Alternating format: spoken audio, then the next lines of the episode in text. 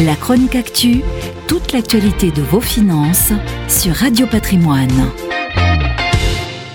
Peut-on créer un acteur mondial du digital à partir du vieux continent? C'est ce qu'appelle de ses voeux Armand Tiberge, le fondateur de Sendinblue, une plateforme à partir de laquelle les PME peuvent gérer l'ensemble de leur marketing digital.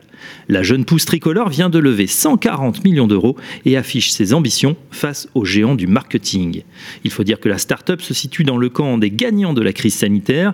Durant la période de confinement, elle a enregistré une croissance de 50%, portant son nombre d'entreprises utilisatrices à 100 180 000 dans 160 pays. Au départ simple outil d'envoi de newsletter, Blue a multiplié les outils pour satisfaire ses clients B2B comme B2C, et cela fonctionne puisqu'elle réalise les deux tiers de son chiffre d'affaires à l'étranger, soit 50 millions d'euros en croissance de 60% par an. Véritable leader européen depuis le rachat de son concurrent allemand, N2GO, Blue cultive ses racines européennes. Son fondateur pousse d'ailleurs un coup de gueule. Avec tous les atouts que nous possédons, aussi bien du côté des talents que de la taille du marché, c'est incroyable que nous n'arrivions pas davantage à construire des acteurs mondiaux depuis le continent.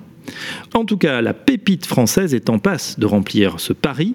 Avec 400 employés et forte de sa croissance fulgurante, elle ambitionne désormais de se développer aux États-Unis. Ce sera le test ultime.